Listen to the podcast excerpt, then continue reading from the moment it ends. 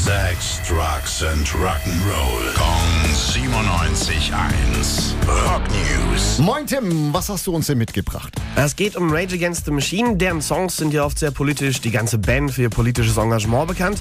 Und jetzt gibt es deswegen eine Auszeichnung für den Gitarristen, für Tom Morello, den Spirit of John Brown Freedom Award. Ja, dann klär uns doch mal bitte auf. Du weißt doch bestimmt, wer dieser John Brown war. Ja, John Brown hat im 19. Jahrhundert in den USA gelebt und war ein Abolitionist, also das heißt ein Weißer, der sich für die Abschaffung der Sklaverei eingesetzt hat. Dafür wurde er letztendlich zum Tode verurteilt und weil Tom Morello sich auch für Freiheit und für Freiheitskämpfer einsetzt, bekommt er jetzt den Preis in Gedenken an John Brown, hat diese Stiftung entschieden. Wow, das ist auf jeden Fall verdient. Glückwunsch, Tom Morello und Dankeschön, Tim.